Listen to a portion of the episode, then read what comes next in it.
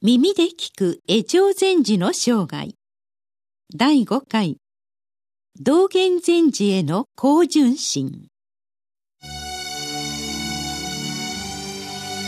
この配信は曹洞宗の提供でお送りいたします。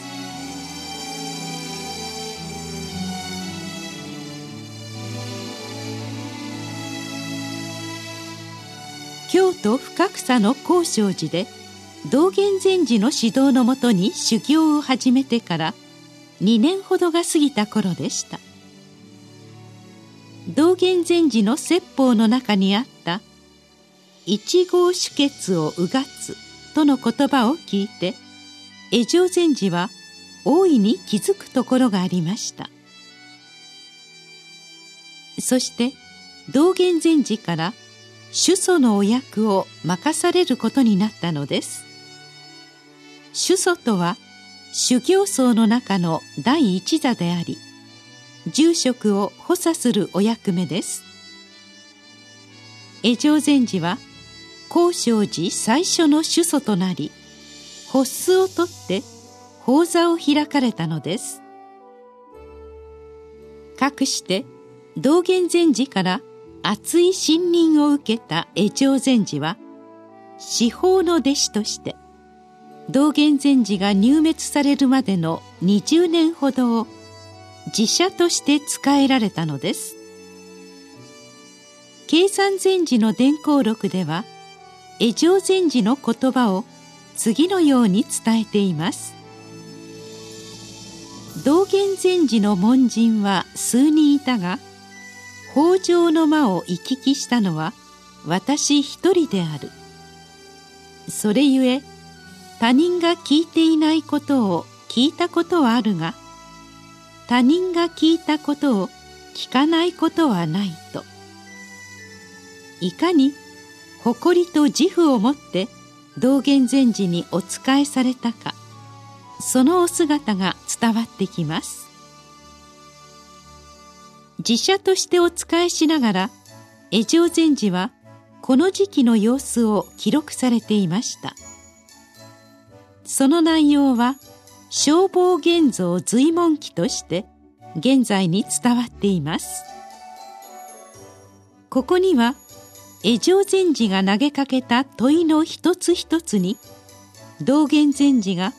根節丁寧に答えられている様子などが記録されています。当時の姿を現在に伝える貴重な書と言えましょう。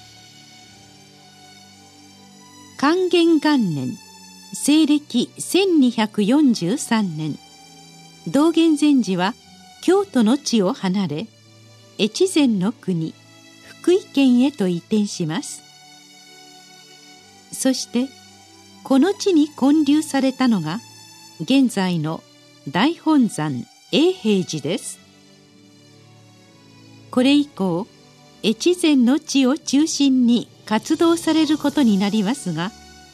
江上禅師は常に修行僧の先頭に立って尽力されました。後に道元禅師が鎌倉へと赴かれた際にも江上禅師は付き従われています。20年の間に道元禅師に向き合わなかったのはわずか10日ほどであったと伝わることもうなずけましょう。建長5年西暦1253年。江上禅師は道元禅師から永平寺十字職を譲られ永平寺二世となられました。実はこの時道元禅師は病を患われていました。そこで療養のため京都へと向かわれたのです。そして8月28日の夜半京都の俗弟子各年の屋敷においてついに入滅されたのです。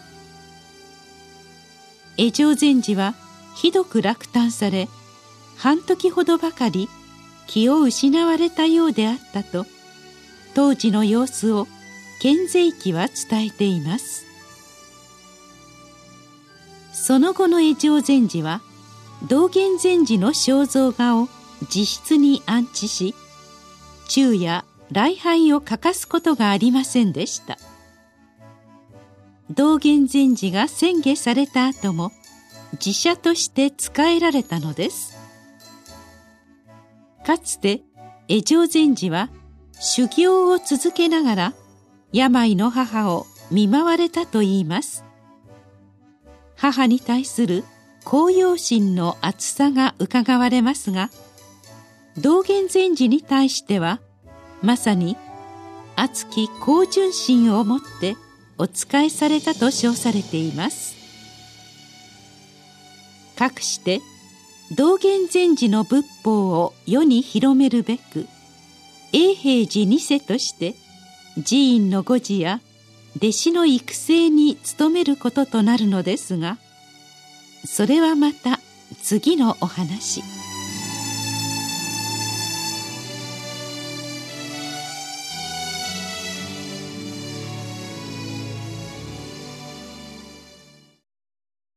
次回の配信は11月10日です。